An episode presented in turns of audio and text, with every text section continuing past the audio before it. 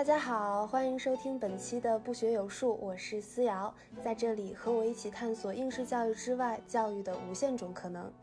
在本期节目中，我有幸邀请到了我的研究生同学，现任香港 Parasite 艺术空间教育公共项目策展人的李安琪，聊一聊在非盈利当代艺术机构做公共艺术教育的一些心得。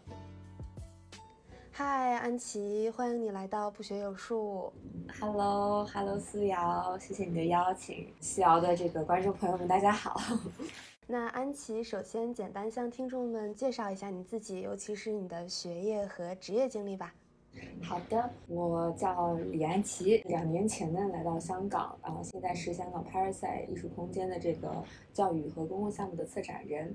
嗯，在来到香港之前呢，在美国读了本科，读了研究生，一直就是在艺术方面。但在之前是在国内长大，然后也是对艺术文化在以前读书的时候就一直有了兴趣。没想到十几年后在这个领域里工作，还是觉得挺神奇的。安琪的学业和职业选择一直是专注在艺术或者是艺术教育上，也想问问安琪，是有什么样的契机让你开始对艺术教育感兴趣的吗？嗯，我觉得我对艺术。教育的兴趣是在嗯读书还有工作啊实习这个过程中慢慢培养出来的。比如说，我当时就是本科刚刚毕业，因为我读的是艺术学校嘛，然后学的是 Fine Arts，其实就是有点像训练艺术生的这么样一个本科的教育。就有在思考，我是想继续做艺术家呢，还是说我可以做一点和艺术家一起工作，但不是创作的。这样子一个工作，那时候在旧金山就有在旧金山的画廊、旧金山的美术馆，然后旧金山一些小的独立机构都有开始，呃，做一些 volunteer，然后做一些这个实习工作，然后逐渐的觉得，哎，其实我好像还蛮喜欢跟公众打交道的，在就是和公众打交道的过程中，也会觉得，哎，很有成就感，就是可能把艺术家的作品理念呐。嗯，把很多为什么艺术很重要这些想法又传递给背景各不相同的观众们，所以自然而然的对这一块更加产生了兴趣，所以一步一步的通过后面的工作以及之后，比如说研究生的这个学习，更加确立了向往就是艺术教育这个方向发展。好的。那其实之前有稍微介绍一点，安琪是我在哈佛教育学院念硕士的时候，我们是同一个专业的同学，我们都是在那个 Arts in Education，就是艺术教育这个项目里面。虽然这个项目从今年开始就没有了，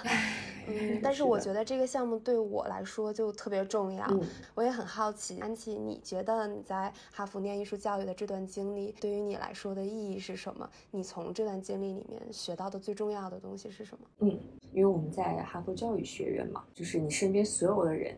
大家的重点还是在教育上。然而，我以前的整个无论是学习环境，还是后来的工作环境里面，其实大家的核心是艺术，还挺不一样的。所以在哈佛的那一年，我觉得特别重要的是，让我感受到身边所有的人都是在关心教育这个话题，所有人都是教育者，或者是想说通过教育政策去改变教育现状，或者是通过。直接的这种教授，就是自己是做老师这样子的工作，去把更好的教育带给学生，这其实挺改变我有时候想事情的这个出发点和思路的。因为原来可能角度都是，哎，呃，我要怎么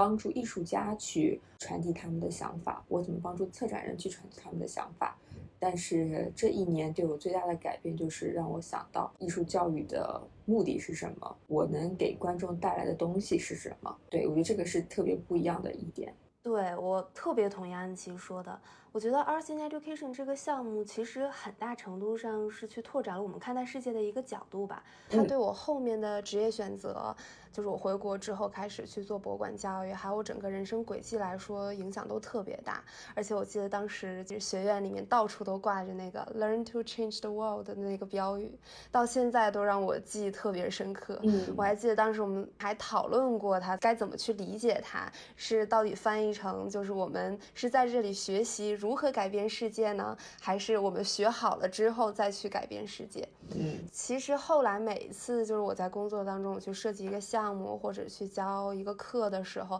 甚至是我在思考自己未来人生方向的时候，我就总会把这个 “learn to change the world” 这句话拿在心里，默默反问自己：我做的这件事情有没有在让这个世界往更好的方向发展？嗯嗯，那说到这里，那安琪，你在哈佛有没有上过什么印象特别深刻的的课呢？嗯。有的有的啊，我上了肯尼迪的 Public Narrative，它对我特别有帮助的一点是，它是在引导你如何在跟公众交流的时候讲出你个人的一个故事，让大家与你共情，理解你的为什么要做这件事情的初衷。其实每个同学的背景都是非常不一样的，而我就是要讲述为什么我要去选择艺术教育这条路，我要找出这个事情的原因，初心到底是什么。所以其实是一个打破砂锅问到底的一个探索自己的一个过程。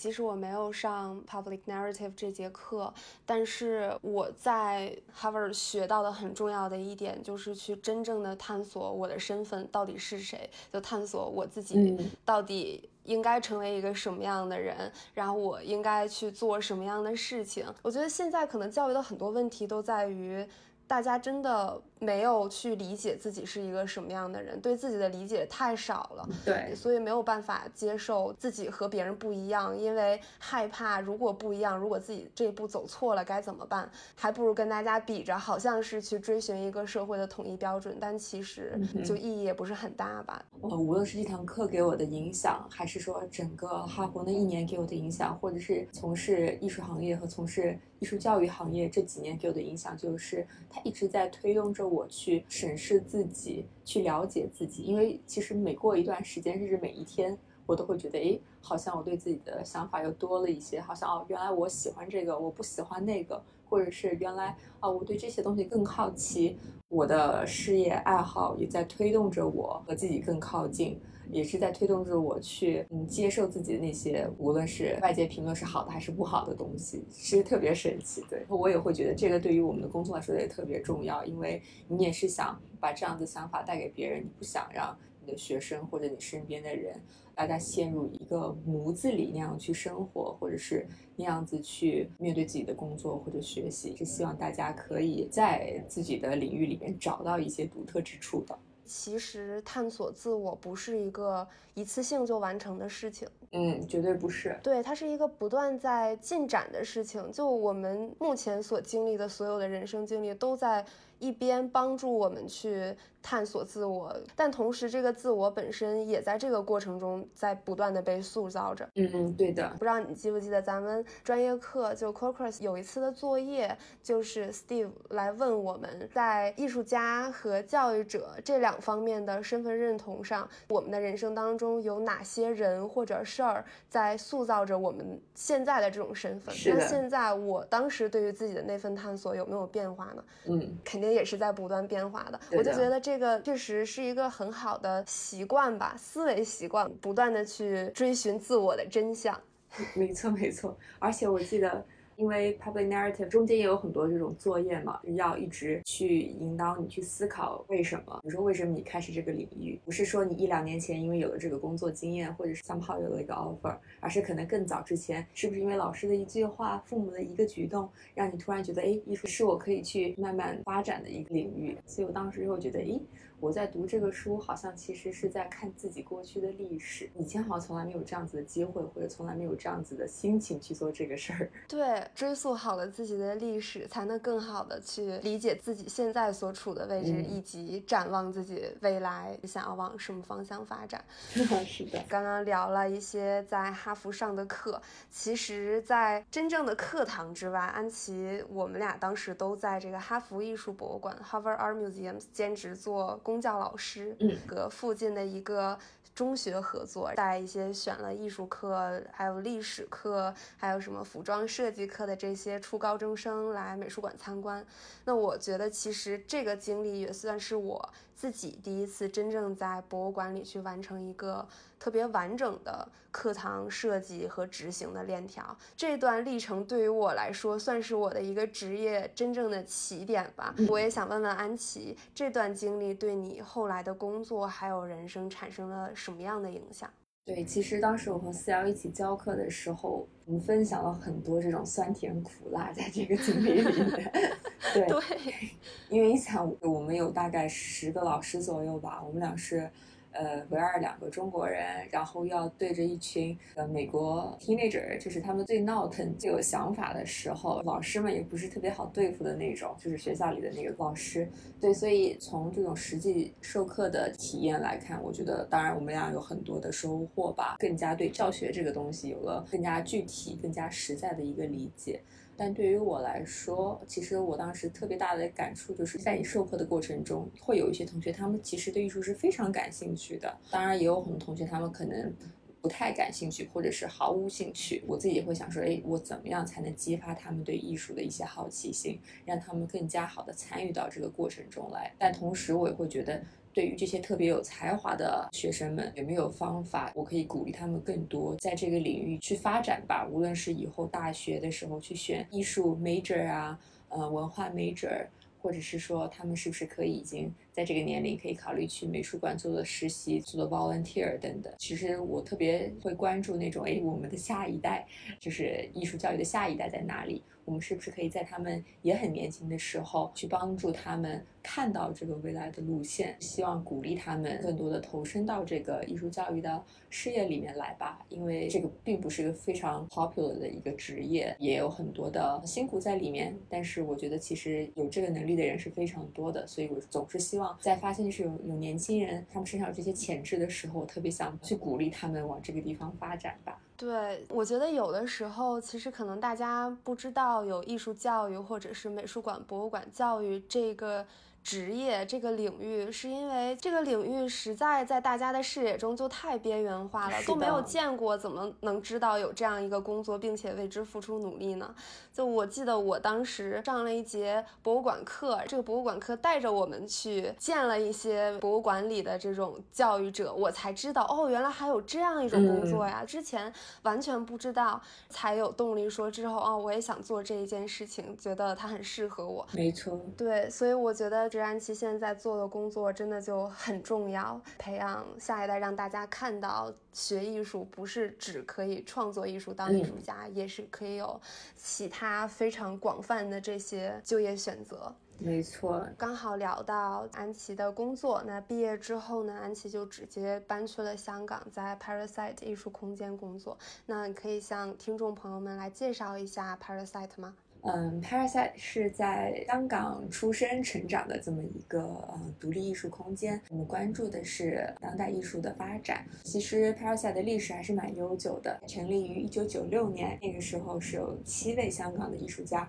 他们就相当于一起攒了个空间，然后一直轮换着做展览，有的时候会七个人一起策展。当时就是八九十年代，当代艺术在香港开始慢慢发展了嘛，那个时候也开始慢慢有了一些这种艺术家在运营。的空间出来 p a r a s i t 其实当时相当于最早也比较有规模的这样一个艺术空间，那个时候也很热闹。我们自己在看过去的这些档案资料的时候，也发现哇，九十年代其实已经有非常多的这种有趣的艺术项目，非常实验性的内容在发生了。但是后来机构为了更好的发展壮大，我们通过了这个机构化，就是建立了自己董事会，然后建立了自己策展团队、管理团队等等。现在变成了非盈利的一个机构，所以我们其实年的工作也不只只说是要做大概三到四个展览，我们也非常专注于怎么样和香港之外的机构啊，或者是说行业内的人员产生更好的这种学术交流，也非常关注我们现在做的这一块，如何把更好的内容和更好的艺术教育带给香港的这个社区，以及带给嗯下一代的艺术从业者。你刚刚提到说，Parasite 不仅仅局限于香港，也和其他地方的艺术机构有一些合作的项目，可以举一个例子吗？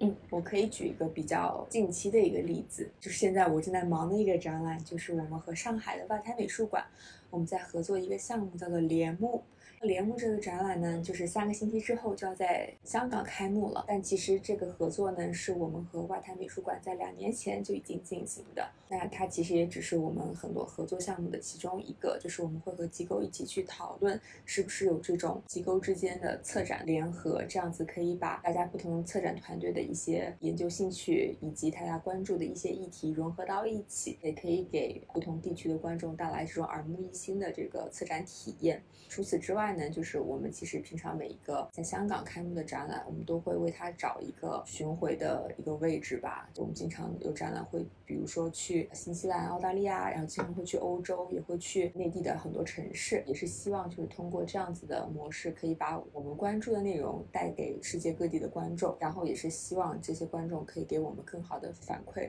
让我们去反思，让我们去继续我们对于某一些领域的研究，这个样子。好的，很期待你们的新展览。刚刚安琪有聊到策展，那安琪在 Parasite 的职位是教育公共项目策展人，这个职位好像和我们一般认知里的那种去策划展览的这个策展人是不是不太一样？他们之间有什么样的区别呢？其实，在我读书的时候，并不知道有这样子一个工种存在，就是诶，教育和公共项目的策展人。大家一般理解的策展人，就是展览的策展人，就是以这种具体艺术作品为主的这种策展人。但是我当时毕业的时候，就是在看工作嘛，然后看到哎，Parasite 正好有一个这个，又可以做公共项目，又可以做艺术教育相关策展人。我当时觉得哇，简直是 ideal 的 position。是的，那我的工作性质是什么样子的呢？其实我可以给大家举一些例子吧，就比如说我们当有展览发生的时候，我不一定是一个展览的策展人，但是展览之外，我们可以给观众带来什么样子一些活动，或者给大家呈现一些艺术家除了这种物件之外的作品理念，你可以用什么样别的方式去传递、转达给观众呢？这就是我的工作。所以很多时候我会策划一些项目，比如说艺术家的这种 artist talk。他们是否可以在，比如说和策展人的一个对话过程中，去分享自己的这个创作理念，也相当于这样子可以用他们自己的语言去让观众更好的去理解他们想表达的内容，或者是他们想让观众去关心的一些议题是什么。呃，同时，比如说可能一些艺术家，他们本身有很多这种以表演性质为主的创作，那是不是可以通过我这个公共项目的策划，让他们以一个比较合适的方式呈现？无论是在线下还是在线上，或者是和别的机构、别的艺术家一起联合，然后还有很多的呢，其实就是和展览并不直接相关。但是可能和我们本身平常的研究，或者是和香港本土，或者是说整个比较大的当代艺术语境相关的一些项目，比如说我们在疫情期间就做了一些创新吧，像我们把一些过去和艺术家的这种工作室探访变成了一个线上的项目。只希望可以让更多的观众来了解我们平常和艺术家的交流是什么样子的，以及我们在关注什么样的艺术家，也是给艺术家通过我们机构已经搭建的平台，希望可以吸引更多的观众、更多的艺术爱好者来了解他们这个样子。因为安琪，你去到 Parasite 工作了，然后我才知道，哦，原来有这样一个特别棒的独立艺术空间，然后我也才开始关注它。我也看到，就是在疫情期间，你们做了很多有趣的项目，包括像你刚刚提到的，像线上艺术家工作室参访啊这些。那现在疫情已经稍微过去一些了，空间也可以进行开放了，我也很好奇，那安琪现在在做哪些有趣的项目呢？我们今年大概在春节之后吧，那会儿香港疫情稍微好转了一些些的时候，我们和香港本地的一些艺术家做了一个小合作。在香港，呃，每年有一个艺术书展的时候，我们相当于把自己的这个空间提供给了香港本地的一些非常年轻的艺术家，让他们去寄售自己的作品。然后我们也提供了这个平台去介绍他们的创作是什么样子。围绕的主题还是我们如何能和香港本地的年轻的艺术家。建立起一些对话，以及让他们就是知道艺术机构，我们也是非常关心大家平常的创作是什么样子的，然后以及就是如何把就是已经搭建好的平台进行一个资源共享这个样子。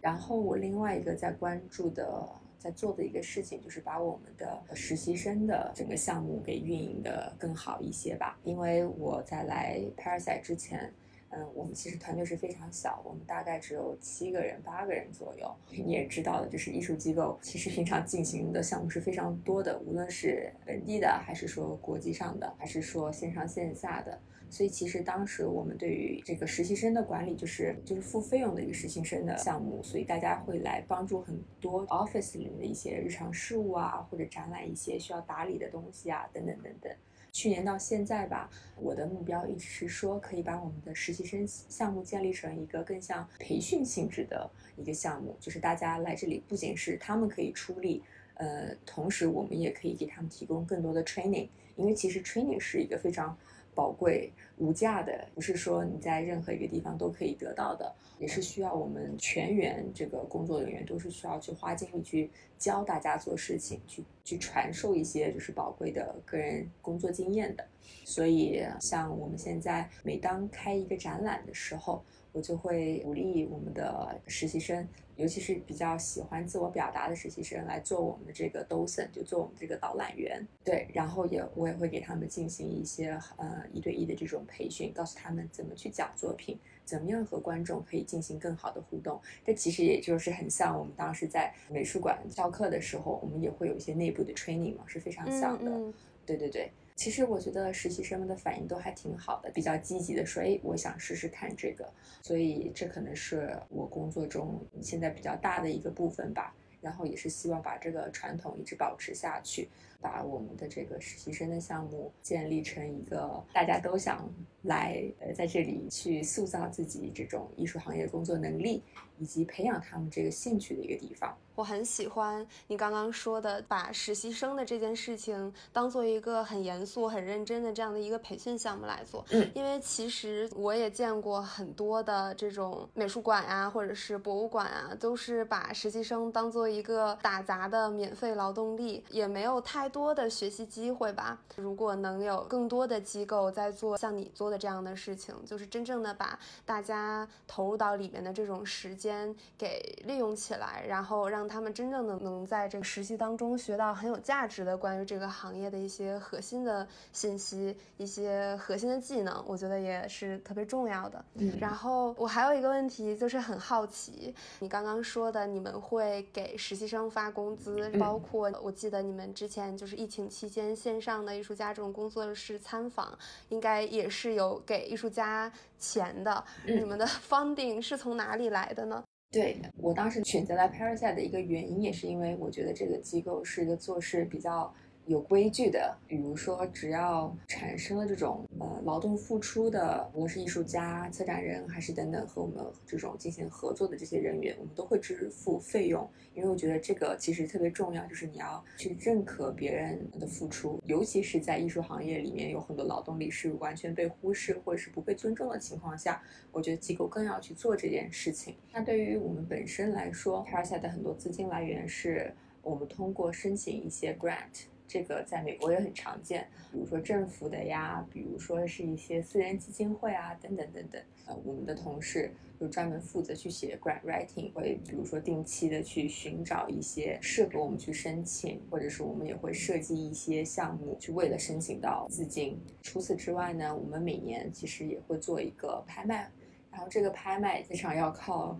怎么说？这个 社会各界的支持了，嗯，赞助人们他们都会非常慷慨的通过这个拍卖买这个艺术家的作品，艺术家也是非常慷慨的把他们的作品就是免费的捐给我们，所以其实我们回馈给比如说艺术家群体的这些东西，其实本身也是来自于艺术家，这也是我觉得我们工作里特别感恩的一个地方，也就是为什么我们永远都要有这么一个意识，就是我们之所以可以做到今天，是因为我们有艺术社群的支持。所以，我们工作中永远要记得，我们要把我们收来的，无论是钱还是各种各样的资源，毫无保留的反馈给大家。它就像一个良性的循环，嗯，不同的群体之间一直在互帮互助，一起在进步，一起在做事情。就我会有这个问题，是因为我之前在北京的一些美术馆，可能看到的就是大家有钱来了的时候，基本上都会只去投到策展。投到展览呈现里面，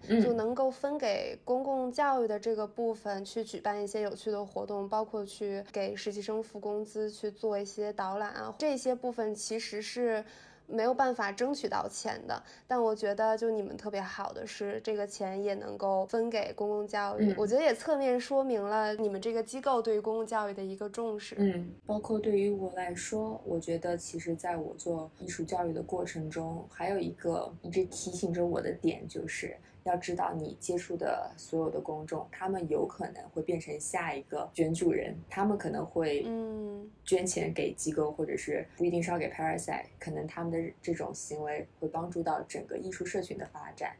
所以，其实我觉得，一旦有了这个想法之后，我包括可能我们实习生，包括我们的同行，都会觉得更有一个更好的心态，或者是更有激情的一个心态去面对所有的观众。就是其实我们也要去培养大家这种赞助人的这个思维模式吧。因为其实我觉得，在我们过去的经验中，欧美的美术馆他们其实本身这种捐助体系已经非常完整，已经非常有有据可循了。所以我觉得这是一个非常值得去借鉴学习的一个模式。如何让大家觉得在自己力所能及的范围内啊，去捐助艺术，去帮助艺术行业的发展，就这个意识是要慢慢培养的。我觉得我的工作中能做到一点，那也是做一点。说不定我们下一代成长起来了，当他们有这样子意识的时候，这个行业才会更加蓬勃的、更加健康的发展。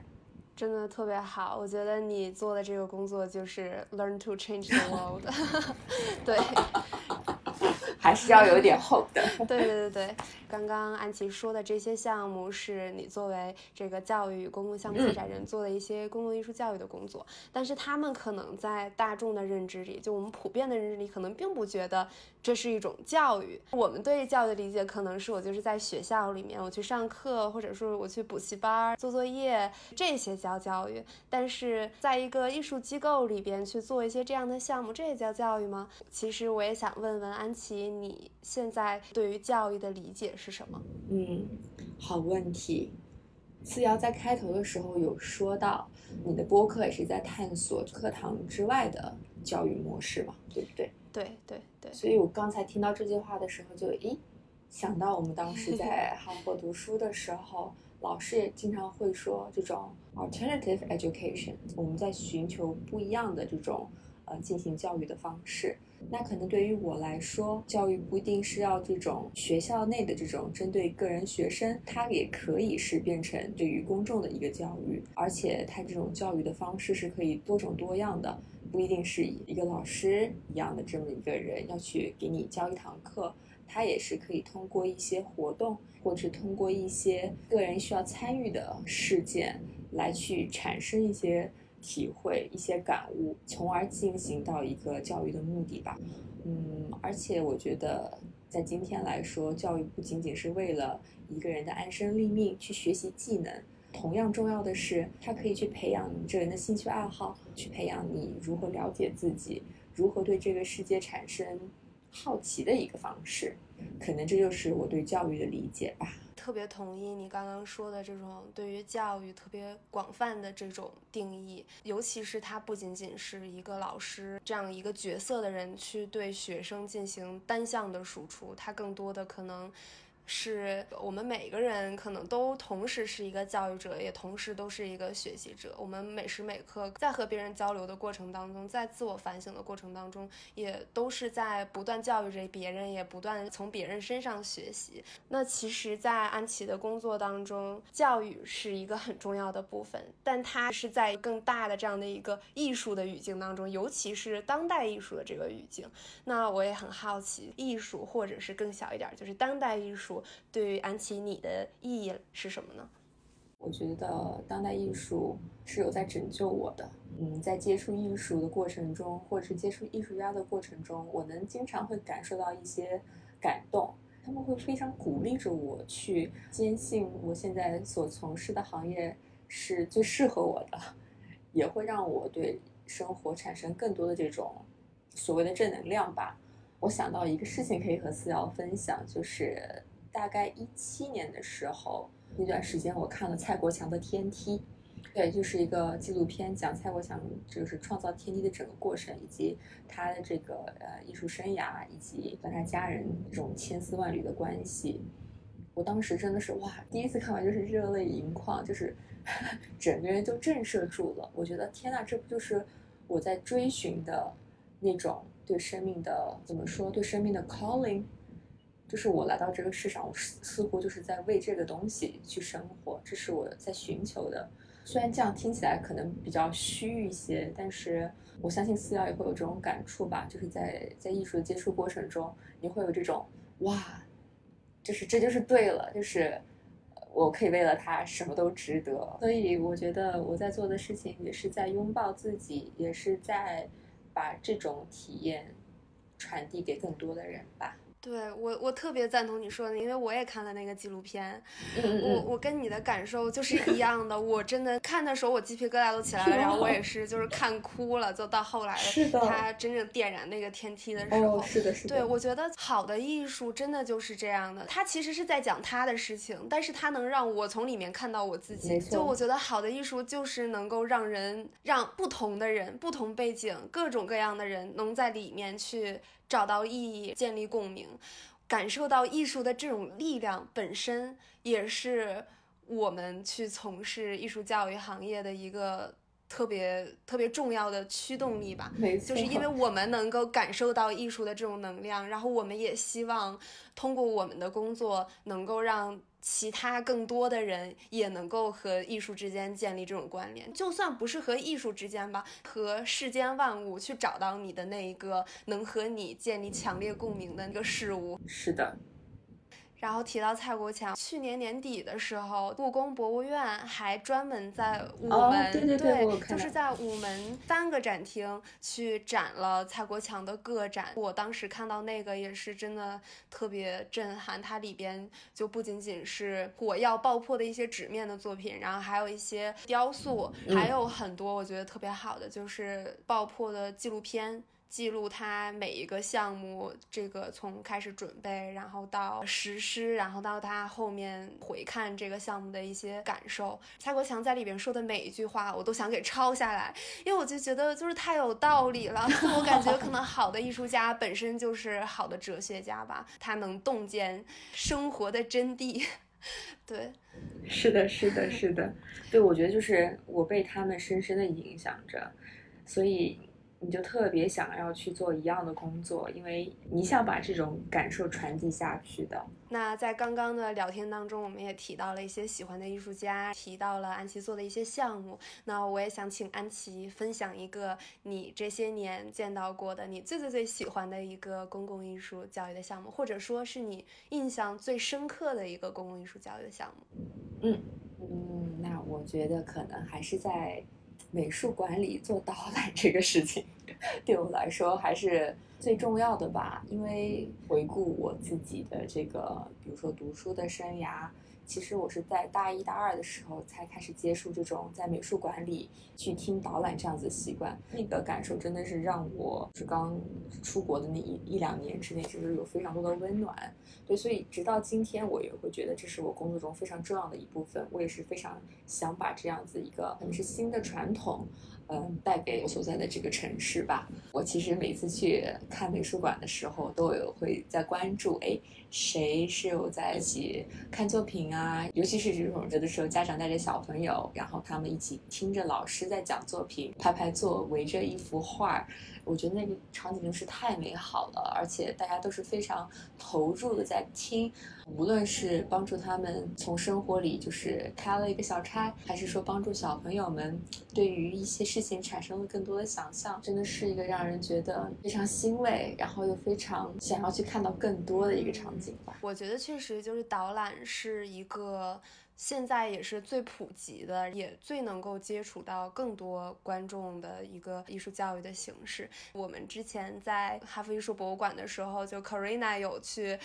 每次就是 training 的时候都有教我们一些小方法。对，我记得我当时印象特别深刻，就是有一次他带我们到一幅画面前，然后他说：“从现在开始，大家来问我问题，但是我不回答。”我觉得当时这个让我印象非常深刻，因为我当时就会想，你是导览员，你应该问我，为什么你要让我们去问你呢？然后你还说，就是你不一定会回答这些问题呢。但是咱们在那块儿开始问问。问题的时候，我才发现，哦，其实这种大家去不断的看他、观察这件作品，去不断的提问这样一个过程，而且把这个提问的问题说出来，分享给大家。这个过程本身就是一个特别好的去引导观众去认真仔细的花时间观察这件作品的一个特别重要的方式。而且我觉得这也是大家去学会怎么提问题的一个特别好的方式。是的，很长时间以来，我所受到的这种教育很难去培养自己的好奇心。每次老师说大家有什么问题吗？我就在绞尽脑汁在想，哦，什么问题才是有价值的？我可不能问一个让我显得很蠢的问题，就会这样。对，但是我觉得这个活动就让我能解放自己的这一部分，我就会觉得大家多简单的问题都能问出来，这些问题都是有价。价值的对，呃，no question is stupid，我觉得这是个非常重要的一个表达，也是一个非常需要去让大家建立的一个意识吧。就像我也是这么多年以来，我还是会有这个习惯去下意识思考，哎，我要问的问题是不是显得我很蠢？但其实它变成了我们去学习的一个障碍。我们要做的就是更有信心的把自己真的好奇的问题问出来，以及真正的去思考我想要关注的东西是什么。可能很多时候问不出问题，很大一个原因是因为我们都没有真正的去在观察或者去理解这个东西是怎么回事儿。嗯哼。那来到我们的倒数第二个问题，想问问安琪，你觉得什么是最理想的公共艺术教育？我的回答跟我这个这么多年的工作是特别有关系的。我一直是在 non-profit 工作，我一直都是在非盈利，所以我。特别觉得理想中的公共艺术教育是免费的。嗯，对，尤其是当现在艺术更加的进入大众视野，但是同时它变得似乎又有一些遥不可及，或者是变得非常有门槛。无论是像这种门票啊，还是说这种嗯，在媒体上它被展现出来的样子。反而让它和大众之间产生了更多的距离吧。虽然我知道现在也有很多，比如说国内的美术馆会为同学们免费开放，大家可以比如说和学校组成的团呐去参观，然后美术馆也会很好的组织一些导览等等。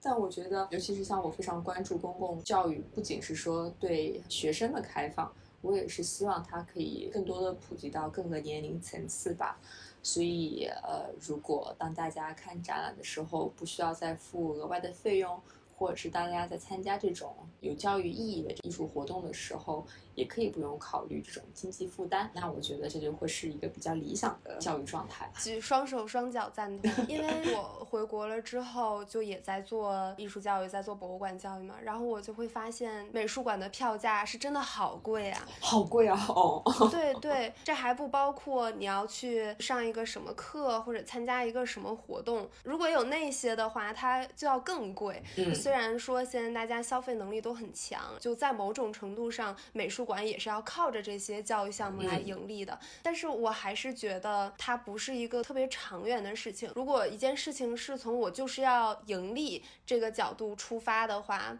它没有办法去真正落脚到我要把教育做好这件事情上。嗯，他可能更多的想的就是我要怎么去把这个活动搞得更花哨，搞得更能吸引大家来赚更多的钱，反而。不去深挖它背后的这些特别重要的、能够带给人启迪的教育的部分。没错，现在很多的北京、上海啊，都有这种机构是在做博物馆教育嘛，就是带着小朋友和家长去到博物馆里边，就会发现这种项目都挺贵的。就你可能少则两百来块钱，多的一节课单课我就要花六百块，再买两张门票，那就一下就八百，可能甚至一千。对，你想拒之门外的就是。是低收入家庭，或者就是并没有能力去承担这些开支的家庭，所以无论是对于他们的小朋友，还是说对于这样子成年人来说，接触艺术变成了一个负担。对。那就是拒之门外了，对对，尤其是当艺术它还不是一个主要学科的时候，能够有这个意识去花钱花时间带着孩子去参加这种艺术教育活动，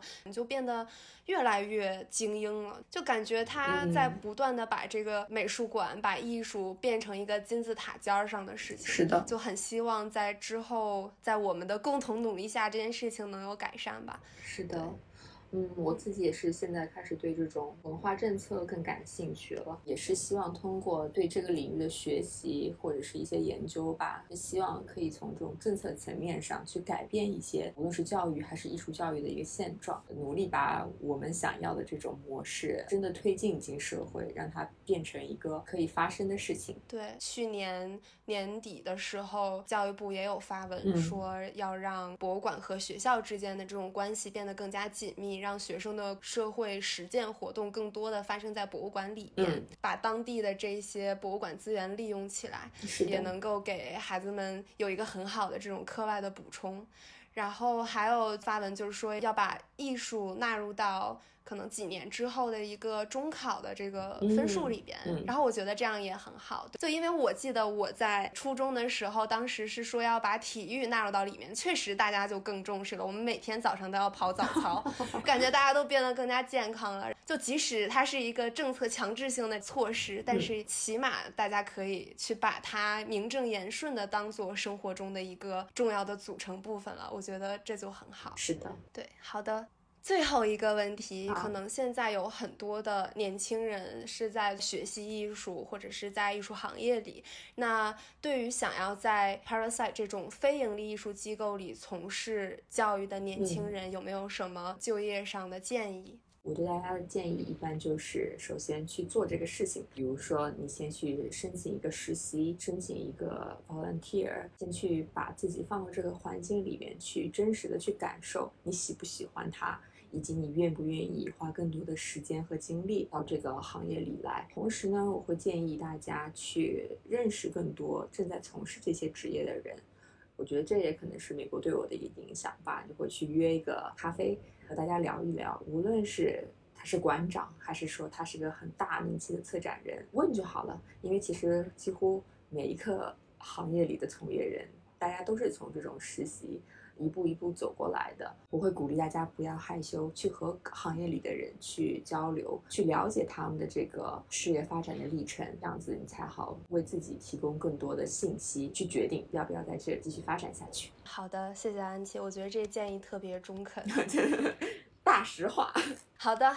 那感谢安琪。如果大家对安琪或者她的工作经历感兴趣的话，可以关注你的什么账号？我可能会建议大家关注一下 Parasite 的微信公众号。如果可以用这个 Instagram 的朋友们，可以关注我和 Parasite 的 Instagram 账号。我经常会发一些 工作上的东西。对的。好的，那我就会把刚刚说的这些都会放到 Show Notes 里面，这样方便大家搜索。好嘞。好的，那感谢大家收听本期的不学有术。更多资讯请关注我们的微博及微信公众号“不学有术 On Learning Style”。谢谢四瑶，大家再见，再见。